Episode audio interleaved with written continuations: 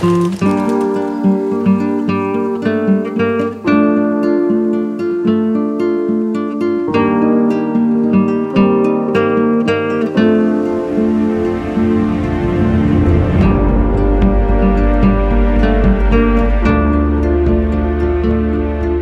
de Paris à Suresnes, il existe une clairière sur une colline paisible au sein d'une forteresse. C'est ici, au Mont Valérien, qu'un peu plus d'un millier d'hommes ont trouvé la mort entre 1941 et 1944, exécutés par l'armée d'occupation allemande. C'est aussi le lieu que le général de Gaulle choisit pour ériger un mémorial afin de rendre un hommage national à ceux qui ont combattu au nom de la France pendant la Seconde Guerre mondiale. Elle, René, et eux, Honoré, Joseph, Bernard et Georges, étaient communistes, gaullistes, syndicalistes ou sans engagement. Tous différents, ils étaient frères et sœurs en humanité. Ils sont les visages du Mont Valérien. Je suis Jean-Baptiste Romain, directeur du Mémorial du Mont Valérien. Dans ce podcast, je vous propose de découvrir les parcours et les mémoires intimes de ces héros et héroïnes de cette terrible guerre, pour que la flamme de leur mémoire jamais ne s'éteignent. La nuit qui précéda sa mort fut la plus courte de sa vie. L'idée qu'il existait encore lui brûlait le sang au poignet. Le poids de son corps l'écœurait. Sa force le faisait gémir. C'est tout au fond de cette horreur qu'il a commencé à sourire. Il n'avait pas un camarade, mais des millions et des millions pour le venger. Il le savait et le jour se leva pour lui. Vous venez d'entendre Avis, l'un des plus célèbres poèmes en hommage à la résistance française, écrit par Paul Éluard. Ce poème, Éluard l'a composé pour Georges Dudac, intellectuel communiste et résistant de la première heure, dont le nom est injustement oublié aujourd'hui. Georges Dudac naît le 18 septembre 1914 à Saint-Maur-des-Fossés, dans le Val-de-Marne, dans une famille de sympathisants communistes. Son père, Marcel, est un petit patron fabricant de bronze d'éclairage à Paris. Quand l'entreprise familiale fait faillite, Georges devient employé de banque. En 1933, Georges adhère aux Jeunesses communistes et crée une cellule de jeunes et une section syndicale au sein de la grande banque parisienne dans laquelle il travaille, ce qui lui vaut d'être licencié. Georges suit alors les cours de l'université ouvrière et boucle une première année de capacité en droit. C'est là, en 1934, que le jeune homme fait la rencontre de sa vie. Jeune sténodactylo et traductrice, Charlotte Delbo a des rouleaux de cheveux bruns et surtout des yeux ardents qui semblent prêts à braver tous les dangers. Fille d'une antifasciste italienne et d'un ouvrier syndicaliste français, Charlotte est membre du Parti communiste français et des jeunesses communistes. C'est le coup de foudre. Deux ans plus tard, Georges et Charlotte se marient à Paris. C'est à cette époque que commence la carrière intellectuelle de Georges Dudac au sein du Parti communiste. Devenu journaliste pour plusieurs revues du parti, il est envoyé à Moscou, puis en Belgique. En 1937, il est promu rédacteur en chef des Cahiers de la jeunesse, le nouveau journal mensuel destiné aux jeunesses communistes, inspiré par le philosophe Georges Politzer et dirigé par le romancier Paul Nizan. De son côté, Charlotte Delbo vient de rencontrer le célèbre acteur et metteur en scène Louis Jouvet, dont elle devient l'assistante. Découvrant le monde fascinant de l'art dramatique, Charlotte travaille à l'Athénée, le théâtre que dirige Louis Jouvet à Paris. En 1939, la guerre est déclarée. Comme des milliers d'autres jeunes hommes français, Georges est mobilisé. Il suit le stage des aspirants de l'école de l'air de Versailles. Mais là encore, ses opinions communistes jouent contre lui. Chassé de l'école, il est envoyé en Afrique, dans un bataillon disciplinaire. En mai 1940, c'est l'exode. Le maréchal Pétain a signé l'armistice avec Hitler.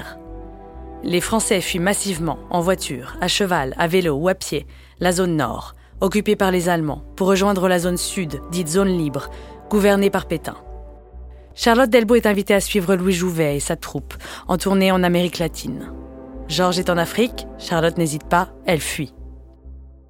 En septembre 1940, Georges est démobilisé et rentre dans un Paris occupé par les Allemands. Malgré le danger, il reprend contact avec le PCF. Depuis la signature du pacte de non-agression signé par l'Union soviétique et l'Allemagne nazie le 23 août 1939, le PCF, qui suit la ligne soviétique imposée par Staline, est vu comme un ennemi des intérêts français. Le parti a été obligé d'entrer dans la clandestinité. Georges entre en résistance. S'engager dans la résistance quand on est communiste et qu'on sait pertinemment qu'un pacte avec euh, l'Allemagne nazie a été signé le 23 août 1939, que le parti a été déclaré illégal, euh, c'est prendre beaucoup de risques. Vous entendez la voix de Laurent Douzou, professeur émérite d'histoire à l'Université Lumière Lyon 2 et à l'Institut d'études politiques de Lyon. Il est spécialiste de l'histoire et de la mémoire de la Seconde Guerre mondiale, et en particulier de la résistance intérieure française. Alors c'est prendre des risques d'abord vis-à-vis du parti lui-même, parce qu'on ne sait pas si la hiérarchie approuve ou non cette entrée en résistance. Il faut qu'elle soit contrôlée. Le parti est très très vigilant sur ces questions-là. Et puis c'est prendre un risque parce que la police française avant même les nazis, traque les militants communistes. Donc c'est doublement dangereux. Euh, ça l'est d'un point de vue politique vis-à-vis du parti et ça l'est d'un point de vue, j'allais dire, répressif du point de vue de la police. Georges a alors la lourde tâche d'organiser la résistance au sein des milieux universitaires et intellectuels. Le philosophe Georges Politzer, responsable de la direction des intellectuels au Parti communiste, secondé par Daniel Casanova, a l'idée de créer un organisme de propagande universitaire. Il veut y développer des idées de lutte et de résistance contre Vichy. Georges est chargé de l'appareil technique. L'appareil technique d'un réseau de résistance, euh, c'est tout ce qui rend l'action possible. C'est-à-dire que si vous voulez euh, publier euh, l'université libre, mais il faut que vous trouviez des informations en amont. Il faut que vous trouviez des rédacteurs. Tout le monde ne peut pas s'improviser rédacteur comme ça. Il faut ensuite que vous trouviez, alors pour l'université libre, qui est, qui est très très précoce, automne 1940. Il faut que vous trouviez des gens qui tapent ces textes sur des stencils. Il faut ensuite que ces stencils partent de l'endroit où ils sont confectionnés pour aller dans divers endroits où avec des machines à alcool on va les dupliquer et il faut enfin trouver des diffuseurs. Ça c'est tout un travail technique qui est absolument essentiel. Il y a bien dans le Parti communiste euh, deux fers au feu. C'est-à-dire qu'il y a d'une part ce qui est fondamental pour le Parti communiste, l'attitude de la classe ouvrière. Et donc là, il faut travailler le milieu ouvrier. Ça donnera la grande grève des mineurs du Nord de 1941. Euh, et puis beaucoup d'autres épisodes moins connus. Et puis, euh, il y a la dimension intellectuelle. Historiquement, les intellectuels dans le parti sont comment dire, tenu en lisière. C'est-à-dire que ce qui compte pour le parti, dans la théorie, dans la doctrine du parti, c'est la classe ouvrière et les intellectuels sont là comme organiques, comme disait Gramsci. C'est-à-dire ils doivent être le relais euh, des, ouvriers, ils doivent pouvoir faciliter leur propagande, mais ils ne sont pas premiers. En effet, si la lutte clandestine armée débute à Paris dès 1941, les attentats perpétrés contre les Allemands par des résistants sont très rares et difficiles à organiser.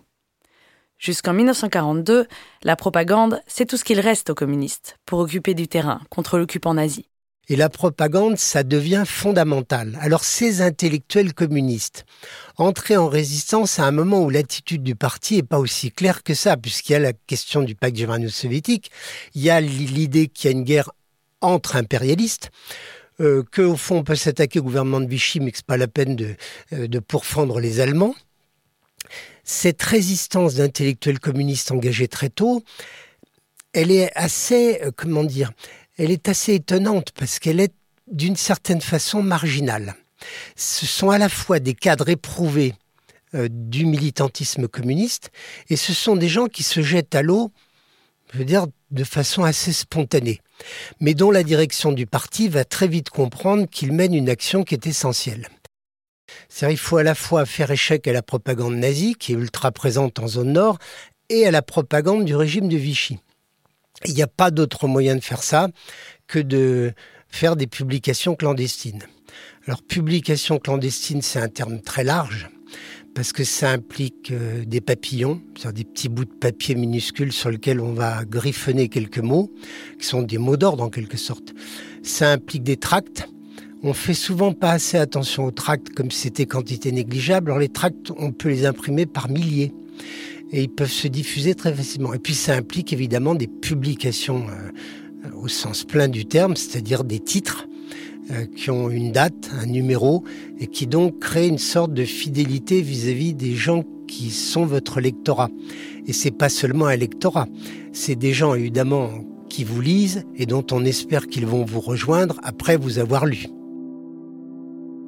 En 1941, l'équipe de l'Université libre, avec Georges Politzer, Jacques Solomon puis Jacques Decour, donne naissance à une nouvelle revue communiste, La Pensée libre.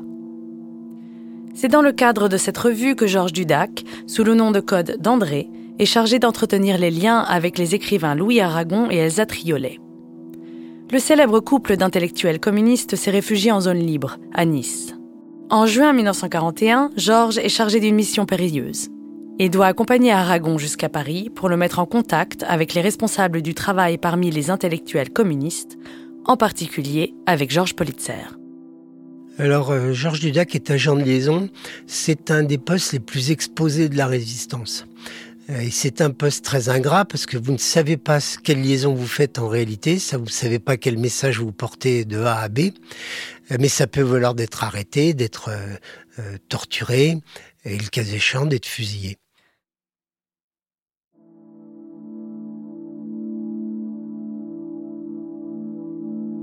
Georges Dudac, Louis Aragon et Elsa Triolet sont arrêtés par les Allemands alors qu'ils franchissent clandestinement la ligne de démarcation près de la haie des Cartes.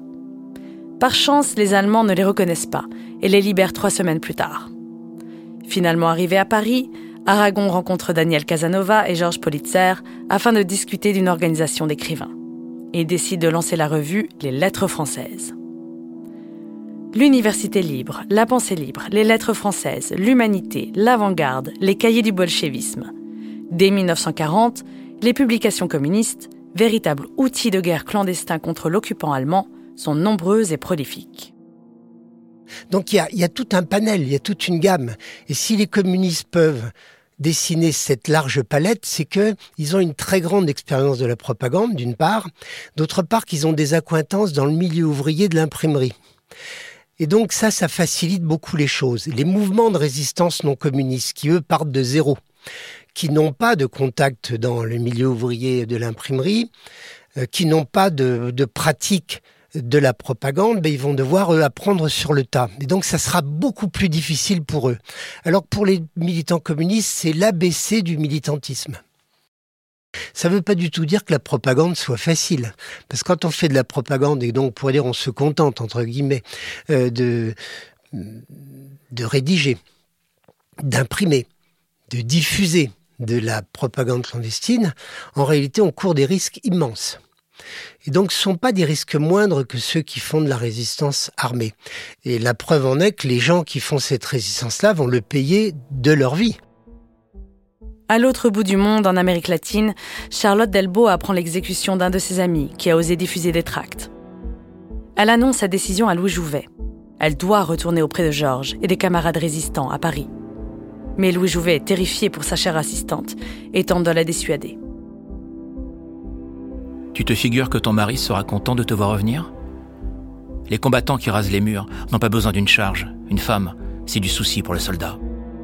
Je ne peux pas supporter d'être à l'abri pendant qu'on guillotine les camarades. Je n'oserais plus regarder personne après. En novembre 1941, après un long périple en bateau, Charlotte retrouve Georges sur le quai de la gare de Pau, en zone libre. Sur la photo qui immortalise ce moment, leurs visages sont sérieux, malgré la jeunesse de leurs 27 ans. C'est que l'heure est grave. Le couple va rentrer à Paris, dans la plus grande clandestinité, pour se livrer à une propagande active contre les nazis. Dans le studio parisien que loue le jeune couple sous un faux nom, les papiers jonchent le sol.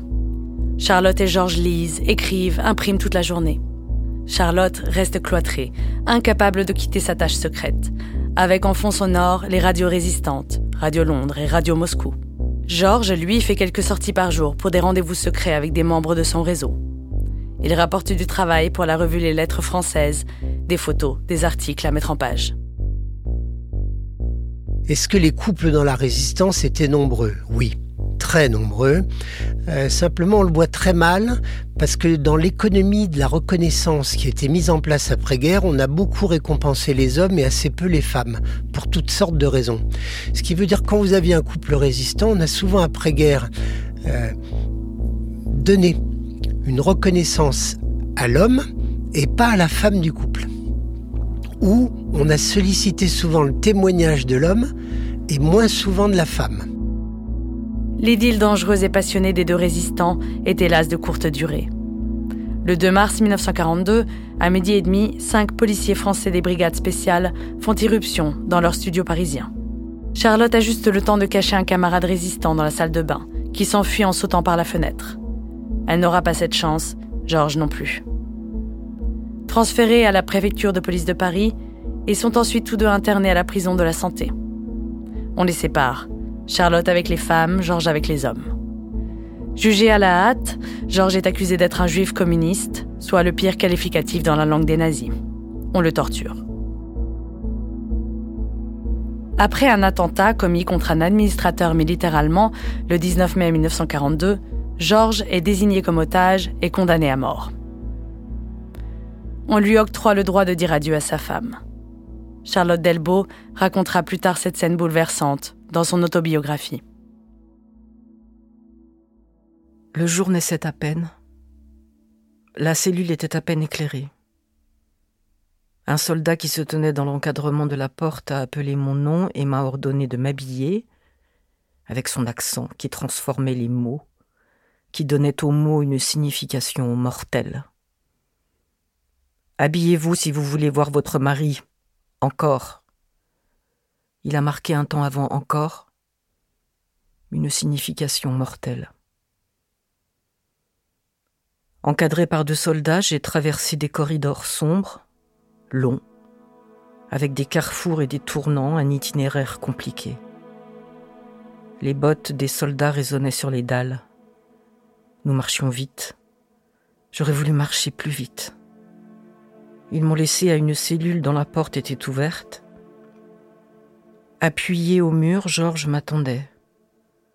Je n'oublierai jamais son sourire. Nous avons à peine eu le temps de dire tout ce que nous aurions voulu nous dire. Un des soldats m'a appelé Madame, toujours avec son accent qui donnait aux mots une signification mortelle.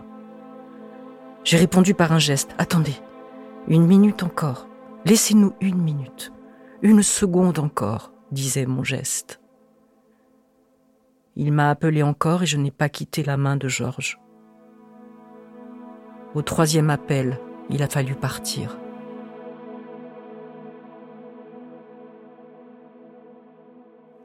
Le 23 mai 1942, Georges Dudac est fusillé au Mont Valérien. D'autres intellectuels résistants sont exécutés sur les poteaux qui jouxtent le sien. Marcel Engros, Jacques Solomon, Jean-Claude Bauer, Georges Politzer, Claude Goluet et André Piquant. Georges n'avait que 28 ans. Charlotte est transférée au camp de Compiègne. Elle est déportée le 24 janvier 1943 au camp de concentration d'Auschwitz-Birkenau. Par un miracle qu'elle ne s'explique pas, elle échappe à la mort et revient en France en 1945. De retour au pays, Charlotte apprend que son petit frère âgé de 18 ans est mort au front. Elle retrouve Louis Jouvet et le théâtre de l'Athénée. Elle retrouve aussi le corps de Georges, qu'elle fait inhumer symboliquement aux côtés de ses camarades communistes au cimetière du Père-Lachaise à Paris. Charlotte Delbo deviendra une écrivaine et dramaturge reconnue. Dans un poème poignant dont vous allez entendre un extrait, elle rendra hommage à l'homme de sa vie. Nous savons depuis longtemps ce qu'il faut de courage aux hommes pour se désenlacer de leurs femmes à peine épousées, pour s'engager dans ce combat-là, ce qu'il faut de courage à leurs femmes pour engager ce combat-là, le courage pour prendre chacun sa place dans le combat. Il est mort parce qu'il faut à une histoire d'amour une fin tragique. La nôtre était magnifique. Pourquoi faut-il que vous l'emportiez toujours à la fin avec vos lieux communs?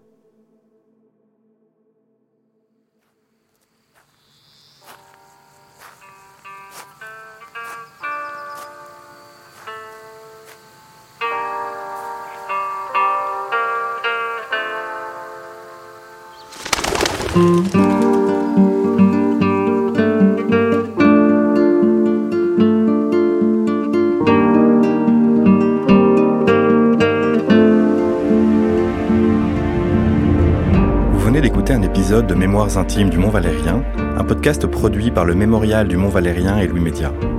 La journaliste Manon Ogel a présenté le portrait de Georges Dudac, coécrit avec Jeanne Portier, médiatrice culturelle au Mont Valérien. Elle a également réalisé l'interview de Laurent Douzou et fait le montage de cet épisode. Nicolas Vert en a fait la réalisation et le mixage et en a composé la musique. Vous avez entendu la voix des comédiens Claire Vidoni et Eric Sénat du théâtre de l'imprévu. Cet épisode a été enregistré au studio La Fugitive à Paris. L'illustration est de Virgile Dureuil. Vous pouvez retrouver tous les épisodes de Mémoires intimes du Mont Valérien sur toutes les plateformes de podcast. Le Mont Valérien remercie particulièrement Rachel Guéroumi, Margot Marie-Catherine, l'association Mémoire Solidarité Jeunesse 92, la Fondation pour la mémoire de la Shoah, la délégation interministérielle à la lutte contre le racisme, l'antisémitisme et la haine anti-LGBT et toute l'équipe des hauts lieux de la mémoire nationale en Ile-de-France. Pour en savoir plus sur le mémorial du Mont Valérien, rendez-vous sur les réseaux sociaux du mémorial du Mont Valérien.